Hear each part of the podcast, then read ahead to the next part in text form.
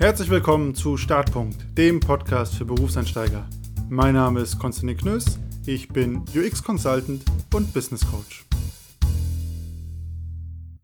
Willkommen zurück zu einer neuen Folge von Startpunkt. Heute mit Greta Schnell. Greta und ich haben uns kennengelernt in meinem ersten Job und ich bin mir gerade auch ein bisschen unsicher, ob es vielleicht sogar ihr erster Job war. Das wird sie uns sicher gerne später erzählen.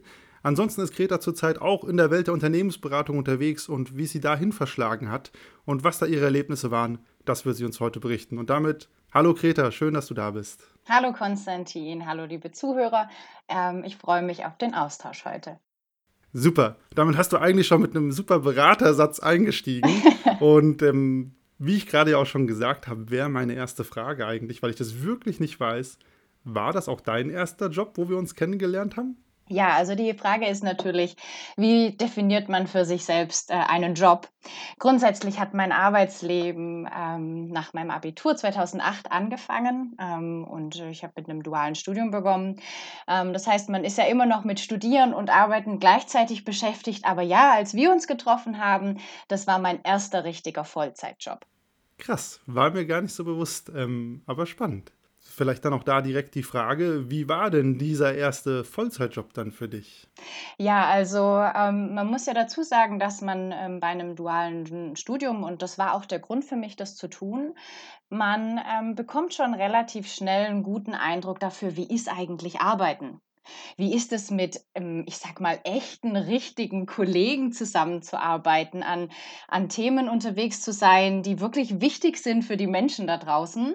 Ähm, das war so mein erster Eindruck von einem dualen Studium. Und das ist gut, dass man das erlebt. Aber wenn man dann mit einem Vollzeitberuf ähm, startet und nicht nebenher auch noch die Aufgabe des Studierens hat, dann fühlt sich das schon noch mal ein bisschen anders an. Äh, ich würde sagen, es war am Ende so ein bisschen wie Erwachsenwerden. Ähm, und man hat dann doch auch noch einmal andere Aufgaben oder Herausforderungen erlebt, die man vielleicht ähm, mit dem Start in ein duales Studium noch nicht hatte. Was würdest du sagen, war da so der größte Unterschied vielleicht? Wo du auch gesagt hast, nochmal eine ganz andere Herausforderung, als sie vielleicht im dualen Studium war? Hm, vielleicht also, es war so, mein mein duales Studium damals, ich hatte, ähm, super tolle Mentoren, einen 'n super Chef, der sich einfach auch bemüht hat, diesen Start ins Berufsleben für mich gut zu gestalten. Und das hat halt auch bedeutet, dass man sich als Berufseinsteiger da direkt nach nach dem Abitur, ähm, sehr, soll man sagen, sehr umsorgt gefühlt hat. Also, man hat sich in einem sicheren Umfeld gefühlt. Man hat schon seine eigenen Aufgaben bekommen, aber es war klar so, ähm, man kann es jetzt nicht verbocken. Man bespricht es mit seinem Chef und wenn es da einfach noch Dinge gibt, an denen man weiterarbeiten muss, dann war das ähm, ein gutes Feedbackgespräch und man hat das auch getan. Wohingegen glaube ich, ähm, wenn man dann in einen Vollzeitjob einsteigt, oder so war es zumindest bei mir, ich hatte schon das Gefühl, dass meine meine Aufgaben, die ich hatte, nochmal einen größeren eine größere Verantwortung auch hatten. Also es war mir klarer, ähm, dass ich hier jetzt zum Beispiel auch in der Zusammenarbeit mit einem Kunden, also jemanden draußen extern, mit dem ich direkt in Interaktion trete, ich habe mich da schon deutlich stärker verantwortlich für die Aufgaben und die Ergebnisse gefühlt. Und ähm, ich glaube, das ist das, was ich auch gleichsetzen würde mit dem ja, Erwachsenwerden. Man, hat, man verlässt so ein bisschen das Nest. Und ich habe es angedeutet, aber eigentlich natürlich unterschlagen. Was genau machst du eigentlich gerade beruflich? Wir haben ja so gesagt, okay, Beratung ist es. Wir haben uns auch in der IT-Beratung, kann man schon sagen, kennengelernt. Das ist ja dieser erste Job. Was würdest du sagen, ist jetzt dein aktueller Job? Wie kann man den beschreiben? Genau, also mittlerweile arbeite ich bei, bei einer großen IT-Beratung, ähm, die auch global unterwegs ist.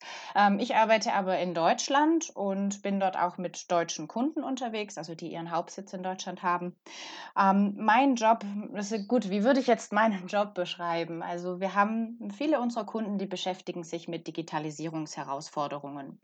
Wenn ich das jetzt mal exemplarisch beschreiben wollen würde, nimmt man jetzt zum Beispiel einen Automobil Automobilhersteller, der sich die Frage stellt, okay, wie könnte ich denn in Zukunft möglichst erfolgreich Autos online verkaufen? Und um sowas zu tun, da stellen sich ganz verschiedene Fragen. Ähm, zum Beispiel, was brauche ich eigentlich für eine Infrastruktur, eine IT-Infrastruktur, dass es überhaupt möglich ist, solche Fahrzeuge online anzubieten? Man muss ja den Kauf online abwickeln, auch die Autorisierung der Person und es bedarf eben verschiedener IT-Systeme. Solche Fragestellungen klären wir zum Beispiel oder ich mit meinen Kunden. Ähm, aber auch Fragen wie, wie werde ich denn eigentlich eine datengetriebene Organisation? Also was muss ich machen, um meinen Endkunden hm, Services anbieten zu können, die auf Daten basieren? Ähm, jetzt ist es natürlich was, was gerade total aktuell ist, denn ähm, es ist ja schon so, dass man mit, diesem, mit diesen datengetriebenen Geschäften eben sehr viel Geld verdienen kann. Neben jetzt, wenn wir im Beispiel des Automobilbauers bleiben, einfach die Autos zu verkaufen. Und ähm, da ist natürlich ganz, ganz viel zu berücksichtigen, denn es ist ja nicht nur ähm, die, die Daten irgendwie zur Verfügung zu stellen, sondern man beschäftigt sich ja auch, wie sind die Daten sicher? Ähm, wo müssen die wie gespeichert werden? Und äh, wie sieht zum Beispiel auch eine Lösung aus mit Daten? Was kann ich eigentlich alles für Services anbieten für Menschen, die dann zum Beispiel im Auto sitzen und die nutzen? Ja, das sind so die Fragestellungen, mit denen ich mich täglich beschäftige. Und vielleicht für alle, die sich nicht so ganz vorstellen können, Du bist dann Berater, du hast gerade so ein bisschen das Feld auch beschrieben, in dem du oder ihr unterwegs seid. Aber so ganz konkret, fährst du dann mit deinem kleinen Beraterköfferchen durch die Gegend zum Kunden und erklärst denen das oder machst du da viele Workshops? Also was, wie sieht da so ein Tag von dir aus? Ja, also du hast es gerade schon angesprochen. Ähm, ich glaube, ich bin generell einfach jemand, der überzeugt ist davon, dass wenn man die Chance hat, ähm, in die direkte Interaktion mit dem Kunden zu gehen, zum Beispiel in Workshops oder in gemeinsamen Team, äh, äh, Terminen, wo man an einem Tisch sitzt und sich zu Fragestellungen unterhält, dass das die sinnvollste und auch die erfolgversprechendste Variante ist, zusammenzuarbeiten. Ähm, das heißt, ja, mein Tag besteht auch aus gemeinsamen Terminen mit dem Kunden. Jetzt kann der Kunde in der gleichen Stadt sein, in der man lebt, aber ähm, wir haben ja dadurch, dass wir so groß sind und global sind und auch in Deutschland sehr aktiv, manchmal bedeutet das auch, dass man dann eben in eine andere Stadt reist für einen Tag oder für mehrere Tage. Und ähm, wir sitzen dann eben in, in so Workshops zusammen nutzen da natürlich auch Kreativitätsmethoden, ähm, denn vieles davon weiß ja ähm, der Kunde. Im, jetzt ist ja natürlich als Berater sagt man, im besten Fall weiß es der Kunde nicht, weil dann kann man ihm da die Hilfestellung geben. Aber ganz viele Dinge muss man eben auch erarbeiten in Workshops oder hm, wenn dieser abgeschlossen ist, dann gehen wir zum Beispiel auch dann ähm, zurück für uns in unsere interne Beratergruppe, sage ich es mal, und dann überlegen wir uns Konzepte. Wir werten die Ergebnisse aus solchen Workshops aus und äh, kommen dann eben wieder gemeinsam mit dem Kunden zusammen und ähm, diskutieren, was da jetzt die Lösung sein könnte. Und wenn das für, für alle Beteiligten soweit passt, dann äh, geht es eben auch in die Umsetzung. Sehr schön beschrieben, den Berateralltag. Und um mit den Klischee-Beraterfragen weiterzumachen, weil das äh, heißt es ja oft. Ähm, du bist in der großen Beratung, IT-Beratung ist, glaube ich, das richtige Wort, ähm, unterwegs. Äh, Hast du noch ein Privatleben oder bist du eigentlich 24-7 am Arbeiten, die ganze Zeit erreichbar und sonst am Rumjetten? Ja, das Schöne bei diesen Beraterklischees oder in einer Beratung zu arbeiten, ähm, ist ja, also alles, was du möchtest, kannst du haben. Ja, ähm, wenn du jemand bist, der, der sich einfach, äh, der sagt, in meinem Leben ist meine Arbeit meine Priorität Nummer eins und ich bin glücklich, wenn ich mich eigentlich mental darauf fokussieren kann, am Tag zu arbeiten, dann glaube ich, ja, dann kann man dieses Leben leben. Aber das Schöne ist, und ähm, das ist jetzt der Punkt für mich, jetzt bin ich seit äh, jetzt muss ich kurz überlegen, schon mehreren Jahren auf jeden Fall in der Beratung unterwegs. Ähm, ich hatte einfach die Chance, mich ähm, meinen Weg so zu finden, dass ich auf jeden Fall für mich heute behaupten kann, ich habe eine, wie man es so schön ja immer sagt, eine Work-Life-Balance. Also ähm, ich kann auf jeden Fall meinen Hobbys nachgehen. ich freue mich, meine Freundschaften pflegen zu können und ähm, ich denke, das ist auch etwas, was ich, ähm, was ich in Gesprächen mit Freunden, die jetzt nicht in meinem Umfeld arbeiten, immer super gerne mitgebe. Ähm, dass, äh, ob man ein Beraterklischee erfüllt, liegt an jedem individuell. Und ähm, wenn ich persönlich für mich sage, ja, ich möchte diesen Weg gehen, ich möchte unbedingt viel arbeiten, dann stehen, glaube ich, die Türen offen. Aber es ist genauso gut äh, die Chance auch da zu sagen, ja, ich habe aber einfach mehrere Prioritäten in meinem Leben. Und wenn man dann trotzdem seinen Platz in der Organisation findet, dann ist das ähm, super vereinbar. Ich finde es erstmal den schönsten Fun-Fact zu der Geschichte, dass wir den Termin für dieses Interview verschieben mussten, weil du lustigerweise noch mit dem Kundenprojektteam Abendessen gehen musstest und ich auch auf der Arbeit wegen einem Kundenprojekt länger bleiben musste. Ähm, da hat es dann, glaube ich, nicht so ganz geklappt mit der Work-Life-Balance oder zumindest wurde es priorisiert in eine Richtung. Ähm, ich finde es aber spannend, du hast gesagt, du hast für dich einen Weg gefunden zu dieser Work-Life-Balance, mit der du jetzt zufrieden bist. Kannst du ein bisschen erzählen, was da so die Station war und der Weg, wie sich dieser Weg entwickelt hat. Ja, also es ist ganz spannend. Äh, als du eben diesen Fun Fact aufgebracht hattest, da kam sofort ein Gedanke in meinen Kopf, warum ich, ähm, warum ich denke, mich trotzdem in dieser Situation so wohl zu fühlen und diesen Weg gefunden zu haben. Ich glaube, ein ganz entscheidender Faktor ist die Selbstbestimmung. Also, ähm, ich habe in dem Moment entschieden, ähm, ganz selbstbestimmt, ich möchte jetzt an dem Kundenabendessen noch teilnehmen, ähm, und das für mich praktisch als Entscheidung bewusst getroffen. Jetzt ist es so, dass, ähm, wenn man natürlich auch wieder an Beraterklischees denkt, dann ist es meistens so, dass man das Gefühl hat, okay, die Berater werden gezwungen, ähm, das alles zu machen und man hat eigentlich keine freie Wahl. Man muss das alles machen, sonst, sonst kommt man irgendwie nicht weiter. Und ich habe für mich in dem Moment ähm, angefangen, mich wohlzufühlen, indem ich bewusst gesehen habe, das ist selbstbestimmt, was ich da tue. Also ich fühle mich wohl damit, auch mal vielleicht einen Abend bis um 10 zu arbeiten, ja. Wenn ich gerade merke, ich muss ein Konzept schreiben und ich bin total im Flow und es läuft gerade, dann ist es für mich ein totales gutes Gefühl, auch mal zum Beispiel bis um 10 zu sitzen und das zu tun. Aber das ist selbstbestimmt. Also ich treffe die Entscheidung, jetzt will ich das tun und dann fühlt sich das für mich eben auch gut an. Und wie bist du zu dieser Selbstbestimmung gekommen oder wie hat sich dieses Gefühl für dich entwickelt, äh, dass du selbstbestimmt bist in dem, was du da entscheidest? Mhm. Ja, also das klingt jetzt so weise, aber tatsächlich. Ähm, das werden wir noch sehen. genau. Also tatsächlich verlangt das einfach, dass man sich ganz bewusst damit auseinandersetzt, was möchte man eigentlich. Also, was sind die Dinge, die einen antreiben? Wann ist man glücklich? Wann fühlt man sich wohl? Wann macht man gute Arbeit? Und ähm, natürlich, als ich in das Beraterdasein eingestiegen bin, am Anfang, ähm, ja, muss man definitiv durch die unbequemen Zeiten.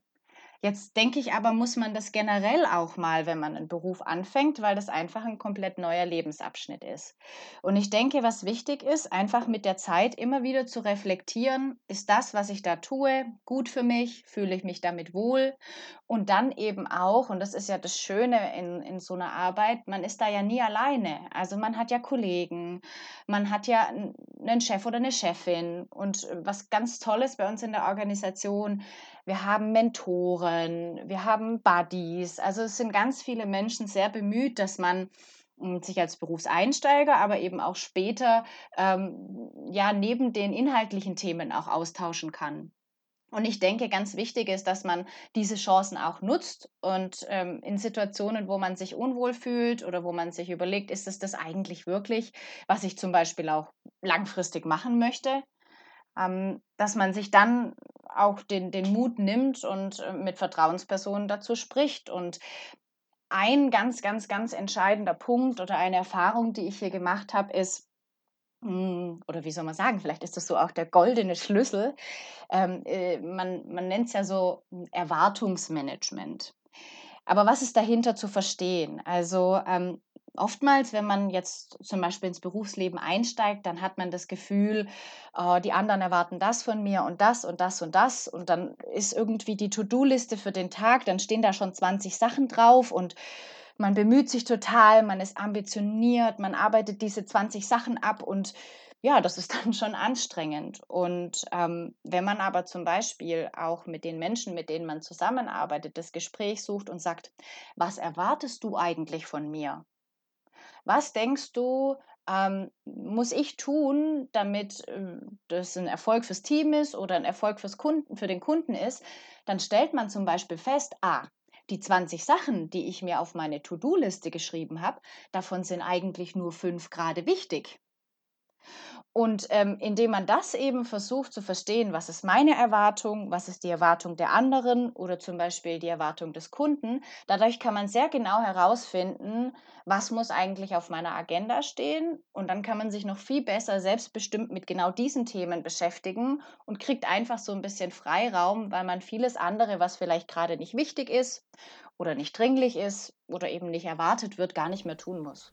Das finde ich einen super spannenden Punkt. So nicht in der eigenen Welt, Gedankenwelt zu verharren, sondern immer den Austausch mit der Realität zu suchen, diesen Reality-Check zu machen, mal zu schauen, was denken eigentlich die anderen und was denke ich und wie liegt das übereinander. Ich glaube, das kann man nicht oft genug machen, auch wenn man nicht mehr Berufseinsteiger ist, immer diesen, diesen Austausch wirklich zu suchen.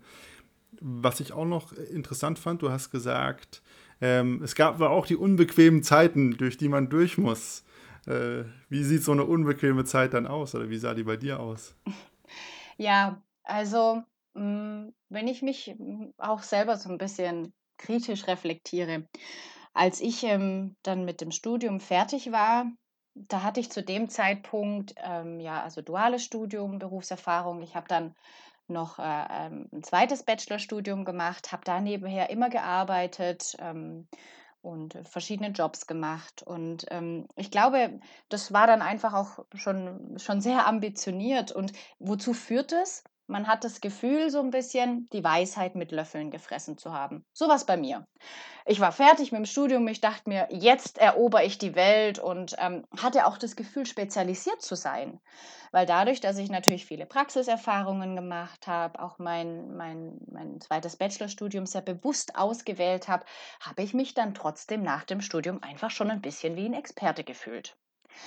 Und das ist ja auch gut so, ähm, denn man macht das Studium ja nicht umsonst, aber man steigt dann ins Berufsleben ein und stellt halt fest, ähm, ja, das ist halt nur ein ganz, ganz, ganz kleiner Teil von dem, was da draußen alles passiert. Und ich glaube, ähm, was für mich schwierig war zu erkennen, ist, ähm, dass ich dennoch, auch wenn ich mich jetzt einige Jahre mit einem Thema intensiv auseinandergesetzt habe, dass das nicht das sein wird, was ich mein Leben lang machen werde. Also ich musste mich öffnen dafür, dass kontinuierlich was Neues kommt. Sei es, dass ich neue Technologien lerne, sei es, dass ich neue Methoden lerne ähm, oder wie tickt es zum oder wie, wie, wie ähm, funktioniert Arbeit zum Beispiel auch mit externen Kunden in der Beratung. Die haben ja dann auch ihre eigenen Ansprüche und Vorstellungen. Jeder Kunde und jedes Umfeld vom Kunden ist unterschiedlich. Also mh, hm, für mich war das schon ein bisschen schwierig, ähm, diese, diese Offenheit wirklich zu leben. Also nicht nur zu wissen, ja klar, ich muss offen sein und die Sachen alle neu lernen. Nee, sondern wirklich diese Bereitschaft zu haben, ganz offen für neue Themen zu sein. Und das, was ich gelernt habe, als, als hm, wie sagt man denn, als ähm, Handwerkskasten zu nutzen, mich dafür zu öffnen, aber auch bereit zu sein, zum Beispiel, das sind ganz viele Menschen, die sind einfach noch viel besser als du. Und das als Chance zu sehen, also hm, jetzt heute, wo ja der Berufseinstieg schon ein paar Jahre her ist, würde ich sagen, das größte Glück und Geschenk in meinem Berufsleben ist, wenn ich Menschen um mich herum habe, die besser sind als ich. Weil dann kann man so unglaublich viel lernen und sich weiterentwickeln. Und ich glaube, auch das ist es, was einen langfristig erfolgreich macht. Wohl wissend, dass Erfolg für viele, viele Menschen ganz unterschiedlich definiert ist. Wie wäre dann Erfolg für dich definiert, um da direkt die Frage zu stellen? Ja, also ähm, Erfolg ist für mich ähm, zwei verschiedene Perspektiven. Ähm, die eine Perspektive ist tatsächlich, dass ähm, wenn man die Arbeit als solches anschaut und die Ergebnisse, ähm, dass man ähm, was entwickelt, was einen Mehrwert bringt. Ja, also dass man wirklich das Gefühl hat, äh, mit dem, was man da gemeinsam in einem Team durchdacht hat, ähm, auch, ähm, an die Kundenwelt angepasst hat, man hat hier ein Ergebnis, das wirklich einen Wert bringt. Das ist für mich Erfolg. Und das wiederum hm, ist im besten Fall ergänzt durch eine zweite, ähm, zweite Perspektive. Und das ist das, dass sich dabei auch die Menschen, die an dieser Arbeit ähm, beteiligt waren, weiterentwickeln können. Also dass man so das Gefühl hat, jawohl, jetzt habe ich was durch diese Arbeit dazugelernt. Das so würde ich äh, für mich Erfolg definieren. Hat Erfolg dann auch was ähm, mit Geldverdienen zu tun oder hast du das hier bewusst ausgeklammert als in der Definition? Hm. Ja, das ist, äh, ich meine, das ist eine ganz, ganz ehrliche und offene Antwort darauf. Ähm, ich glaube, das ist so ein bisschen ein gesellschaftliches Ding, ja. Ähm, in der Gesellschaft wird uns suggeriert, ähm, ja, je erfolgreicher du bist und desto mehr Geld verdienst du. Es wird uns suggeriert. Und das kann man natürlich nicht komplett abschalten. Aber meine Erfahrung ist schon, ähm, ich habe an einem gewissen Zeitpunkt für mich entschieden, okay, ich fokussiere mich jetzt erstmal auf die Beantwortung der Frage, wo finde ich denn meine Verwirklichung im Job? Und dann habe ich ja so ein bisschen ausprobiert, auch mit dem Studium, habe verschiedene Praktikas gemacht, habe auch mal Sachen ausprobiert, wo ich dachte, uh, okay, ähm, eigentlich eher nicht so, aber warum denn nicht? Und ähm, je mehr ich eigentlich Energie in diesen Gedanken reingesteckt habe, da ist es irgendwie automatisch passiert, dass man sich auch in Rollen weiterentwickelt und irgendwo das Gehalt auch ein Stück zunimmt. Und das ist dann sowas, wo ich denke, ja, das ist ein, ein netter Begleitfaktor. Ob das jetzt ähm, wichtig ist für die eigene Erfolgsdefinition, das hängt, glaube ich, komplett von dem persönlichen Umfeld ab. Ähm, ich könnte mir auch vorstellen, den, diesen Job, den ich heute mache, ähm, so mein Leben lang weiterzumachen. Das ist für mich persönlich, ohne das riesengroße Geld zu verdienen. Warum? Weil ich meinen Job, so wie ich ihn tue, einfach unglaublich gerne mache, weil er mir viel, ähm, viel Erfüllung bietet. Aber wenn man persönlich sagt, naja, mein Lebensziel ist es eigentlich, ähm, meiner Familie, mir, mein, meinem Leben irgendwie einen guten Standard zu ermöglichen, dann ist das die Definition von Erfolg. Du hast ja jetzt auch gesagt, so du hast für dich Erfolg erstmal definiert. Finde ich super spannend, das überhaupt für sich mal festzulegen. Wann, red wann denke ich von mir als Person eigentlich als erfolgreich? Ähm, du hast auch gesagt, du hast viel diesen Selbstbestimmung gearbeitet, vers versucht zu verstehen, ab wann bist du eigentlich selbstbestimmt und dann auch so diesen Weg zu finden, hey, okay, ich habe hier Ambitionen, ich denke, ich habe was drauf und jetzt muss ich eine Offenheit entwickeln dafür, dass Leute besser sind, mehr wissen und ich muss eigentlich hier in Austausch gehen und akzeptieren, dass ich was lernen muss. Gab es da so in deinem Berufsweg Schlüsselerlebnisse für, wo genau das einfach, wo du knallhart eingefordert wurdest, dich damit auseinanderzusetzen? Oder war das mehr so ein schleichender Prozess und du hast das mal so nebenher gemacht? Ja, das ist eine gute Frage. Also, hm, wenn ich so an Schlüsselmomente denke, dann kann ich vielleicht gar nicht einen, einen konkreten Schlüsselmoment nennen. Aber was das ganz gut beschreibt, ist, es kommt dann häufig doch anders, als man denkt. Und ähm, so das Gefühl für mich ist, das ist schon wichtig, auch diese Dinge alle für sich zu definieren. Ähm, um vielleicht da noch mal ganz kurz auf, auf das Thema vorher auszuholen und auch diese Gesell den gesellschaftlichen Druck, den man verspürt. Hm, dadurch, dass wir sehr globalisiert sind, dass wir ein gutes Bildungssystem haben, dass es jegliche Formen von Ausbildung gibt, dass es ähm, erfolgreiche Unternehmen ähm, auch in Deutschland gibt, das, da, da verspürt man ja selbst auch ähm, einen ganz großen Druck manchmal oder die Erwartung, oh, oh, da ist so viel geboten und, und dann erwartet man von mir, dass ich auch erfolgreich bin. Und ich glaube, wenn man dann für sich nicht definiert, was ist Erfolg, dann kann das ganz schnell nach hinten losgehen, weil man dann nie diesen Punkt erreicht, wo man für sich selbst sagen kann, ja, jetzt war ich erfolgreich. Und ähm, gleichzeitig aber das Gefühl hat, okay, es kommt dann vielleicht doch anders. Und selbst wenn es anders kommt, ist es gut so. Und das, glaube ich, sind in Summe meine Schlüsselmomente gewesen, ähm, dann zu sagen, okay, ich habe eigentlich für mich definiert, was ist Erfolg. Ähm, aber wenn es anders kommt und wenn das trotzdem meinen Erwartungen entspricht, dann ist es halt auch gut. Hast du ein Beispiel für so eine Situation? Ja, also mm, ich habe ähm, mit meinem allerersten Studium, ich hatte ja schon gesagt, dieses duale Studium, ähm, ja, da habe ich damals einfach entschieden, nach, während dem Abitur und auch davor, man muss sich ja für ein duales Studium schon immer ein bisschen früher bewerben, da habe ich gedacht, ich möchte was Solides machen, ähm, ich möchte ähm, duales Studium eben machen, da kann man noch arbeiten, da kann man studieren. Ich war damals auch sehr gebunden an zu Hause und war froh, die drei Monate dann beim Arbeiten zu Hause sein zu können. Und ähm, ich habe das Studium dann, dann so gewählt und für mich auch dann definiert, okay, ein duales Studium zu machen, das ist Erfolg. Ich habe dann das duale Studium war relativ weit fortgeschritten. Ähm, ich hatte das nicht abgeschlossen, sondern dann für mich gesagt, okay, nee, Greta, das ist nicht die Richtung inhaltlich, die, die dir Spaß macht und die du langfristig machen willst und habe mich entschieden, eben ein neues Bachelorstudium anzufangen. Und das war für mich ähm, dann schon eine schwierige Situation, weil, ähm, naja, also ein duales Studium in Anführungszeichen kurz vor Ende niederzulegen, das ist ja wirklich, das war für mich damals wie Scheitern. Also da, da, da, da, mir war das dann peinlich und ich wollte da auch mit anderen nicht drüber sprechen, weil so spät dann irgendwie das nicht fertig machen zu wollen und das ist doch, da bin ich doch gescheitert, das ist doch eine Schwäche. Ähm, warum? Weil ich gleichgesetzt hatte, Erfolg ist, dieses Studium gut abzuschließen. Und was dann passiert ist, ich habe dann ein, ein anderes ähm, Bachelorstudium gemacht, ähm, habe mich davor genau damit auseinandergesetzt, was sind denn eigentlich die Inhalte von diesem Studium und habe mich total mit diesen Inhalten und Themen identifiziert. Ja, ich wollte technologisch sein, ich wollte programmieren, ich wollte mich mit ähm, Usability beschäftigen. Wie gehen Menschen, die die Produkte äh, konsumieren, damit um? Und äh, habe dann dieses Studium gestartet und bin in diesem Studium so wirklich, ich konnte, ich hatte so viele tolle Themen, die ich machen konnte und ich war einfach nur glücklich. Und das habe ich dann auch für mich persönlich als Erfolg anerkennen können diesen Abschluss habe ich als Erfolg anerkennen können, obwohl es eigentlich komplett anders kam, als ich es erwartet hatte.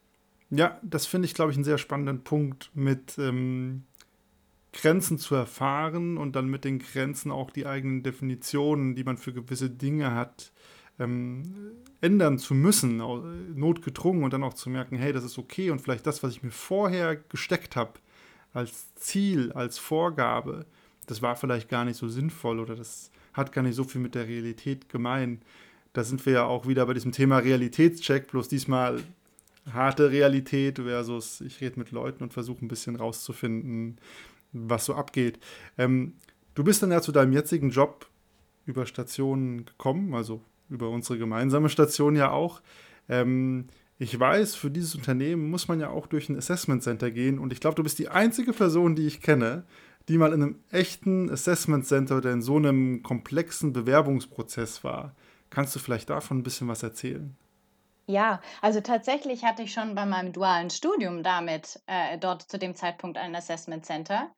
Und ähm, das ist vielleicht auch das, auf das ich hier äh, vielleicht noch eher referenzieren würde, weil das war das, was direkt nach dem Abitur auch kam und dann wirklich so die erste Einstiegsstelle war. Ähm, warum macht man dieses Assessment Center? Ich glaube, Unternehmen ähm, haben zunehmend verstanden, dass es ähm, bei der Einstellung von Potenzialen oder Talenten äh, gar nicht mehr ausschließlich darauf ankommt, was hat man denn für Fähigkeiten im Sinne von, welche Programmierkenntnisse hat man oder äh, wie hat man sich im Studium spezialisiert, was kann man fachlich, was kann man inhaltlich sondern ähm, mein Eindruck ist, dass die Unternehmen immer stärker darauf Wert legen, passt die Person eigentlich in ihrer Art, wie sie denkt und ähm, wie sie ihre Arbeit ausführt, was für Denkansätze man hat, passt die Person zu uns ins Unternehmen. Und deswegen mh, hm, war dieses Assessment Center damals ähm, eigentlich eine gefühlt eher natürliche Sache. Ja, man wurde auch so ein bisschen, ich glaube, es wurde ein Englischtest gemacht, um zu sehen, ob man zumindest da sprachlich ähm, ein entsprechendes Level hat. Und ich glaube, es wurde auch so ein kognitiver Test gemacht, ja, wo man so ein bisschen ähm, Mathematik und ähm, so Geometrie-Kniffelaufgaben gemacht hat. Aber der Hauptpunkt oder der, der größte Teil dieses Assessment Centers ist eigentlich zu sehen, wie agiert diese Person, der Kandidat, die Kandidatin äh, in einer einer Gruppe. Also zum Beispiel zu sehen, wie ist eine Gruppendynamik oder ähm, hat man Spaß an kreativem Arbeiten. Ja, dann werden einem Aufgaben gestellt, ähm, gestalte doch mal einen Workshop zum Beispiel. Ja, wie würde man versuchen, ähm, Ideen aus den Menschen, die an diesem Workshop teilnehmen, rauszukitzeln? Oder es wird zum Beispiel einfach eine schwierigere Situation gespielt von zum Beispiel den Mitarbeitern, ähm, die schon in dem Unternehmen sind. Dann einfach wie so ein kleines Streitgespräch. Wie würde man dann reagieren oder wie würde man versuchen, da vielleicht auch zu schlichten? Ähm, so kann man sich das vorstellen. Das heißt, ähm, nach, nach, meiner Erfahrung liegt der Fokus ähm, gar nicht jetzt auf dem Abfragen von Wissen wie in einem Test oder vielleicht einer Schul- oder Studiumsprüfung, sondern wirklich so, wie agiert man eigentlich als Mensch? Und fühlt sich das in so einem Assessment Center nicht auch ein bisschen künstlich an? Ja, eigentlich ist es total komisch, ja. Das ist so so ein bisschen wie, als ob man auf einer Bühne steht und Theater spielt. Ich meine, das Gefühl ist ganz individuell. Das wird sich für jeden von uns ganz unterschiedlich anfühlen, aber für mich war es das. Und was ich glaube, was ganz wichtig ist, hm, wahrscheinlich braucht man so einen Moment, wo man mal tief einatmet, sich irgendwas Lustiges vorstellt und dann einfach denkt: „Okay, und ich konzentriere mich mal auf das, was hier passiert.“ und dann ist es schon so, dass man so ein bisschen abschalten kann, auch was passiert da drumrum. Man verliert so ein bisschen das Gefühl dafür, ähm, wie soll ich denn sagen, dass dass das eigentlich gerade was ist, was beobachtet wird. Ähm, und dann fängt man vielleicht schon auch so ein bisschen an, sich damit wohlzufühlen. Ein ein Gedanke, der mir dazu gerade in den Kopf kommt, wenn man wenn man das Gefühl hat, dass man sich in diesem Assessment Center wirklich komplett unwohl fühlt ähm, und man so, so denkt, oh, okay, also das passt hier irgendwie gar nicht und ja, ich fühle mich einfach nicht wohl. Ich glaube, dann sollte man sich halt zum einen die Frage stellen, ähm, tue ich mich gerade vielleicht schwer damit beobachtet zu werden? Und wenn man die Frage mit Ja beantworten kann, ich glaube, dann, dann ist das irgendwo ganz normal. Wenn man aber wirklich feststellt, dass diese Art von Aktivitäten so in einem Team zu arbeiten oder kreativ zu arbeiten, was jetzt zum Beispiel die Sachen in meinem Assessment waren, die Assessment Center ähm, gefragt wurden, ne? also in meinem persönlichen, da gibt es ja ganz unterschiedliche. Aber wenn man feststellt, dass man mit dem, was da wirklich so von einem verlangt wird, sich als solches ganz unwohl fühlt, dann kann man sich persönlich natürlich schon auch damit auseinandersetzen. Und vielleicht ist es auch eine andere Art von Arbeit, die mir gefällt, ja.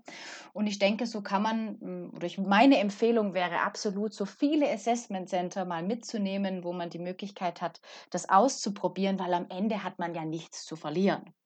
Man kann einfach mal so ein bisschen seine Grenzen austesten, ähm, auch sehen, wie fühlt man sich damit und dann am Ende zu reflektieren und zu sagen, okay, das war jetzt gut, weil oder damit habe ich mich schwer getan deswegen. Und ähm, am Ende passiert eigentlich nur, dass man Erfahrungen sammelt und dass man sich Stück für Stück mit solchen Situationen auch wohler fühlt. Ja, und eine Ergänzung, die ich vielleicht hätte, ähm, aus persönlicher Sicht, wäre natürlich, wenn man auch merkt, ich habe mit Assessment Centern an sich ein Problem, dann ist vielleicht auch die Art von Unternehmen, die sowas einsetzen, da gibt es ja immer gute Gründe für, einfach nicht meine Unternehmensart. Ähm, wäre jetzt meine persönliche Wahrnehmung, weil ich glaube, ich habe selber mich noch nie in ein Assessment Center begeben, weil mich das nie so angelockt hat mit der Durchführung an sich. Aber spannend, würdest du sagen, man kann sich auf ein Assessment Center vorbereiten oder würdest du sagen, hey, geh einfach rein, wie du bist und schau, wie es wird?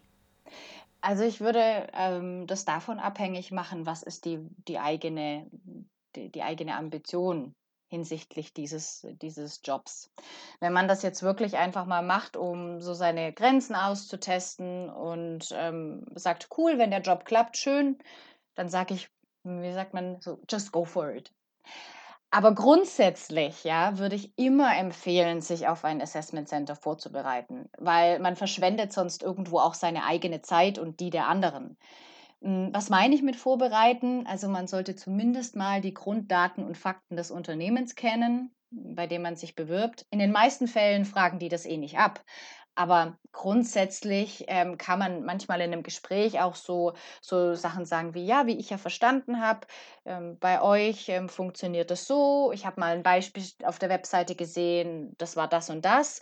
Ähm, das hilft einfach auch, um so ein bisschen das, was man selber als Verständnis von der Firma hat, abzuprüfen indem ich hingehen kann und sage, also ich habe verstanden, Projekte ähm, bei euch in der Firma laufen zum Beispiel so und so ab. Ihr setzt immer die Methodik ein und dabei versucht ihr auch ganz viele Technologien zu nutzen, wenn das das war, was man zum Beispiel auf der Webseite findet.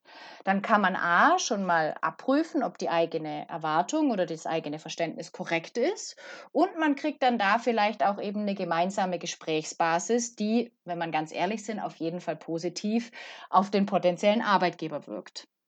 Das heißt, Vorbereitung ähm, in dem Fall rund um das Unternehmen ist immer zu empfehlen, weil man diese Informationen dann auch gut für verschiedene ja, Ziele nutzen kann. Und ansonsten, glaube ich, sollte man sich zumindest mal damit beschäftigen, ähm, was hat man denn eigentlich für Interessen? Was wäre denn ein Job, den man gerne machen würde in dieser Organisation?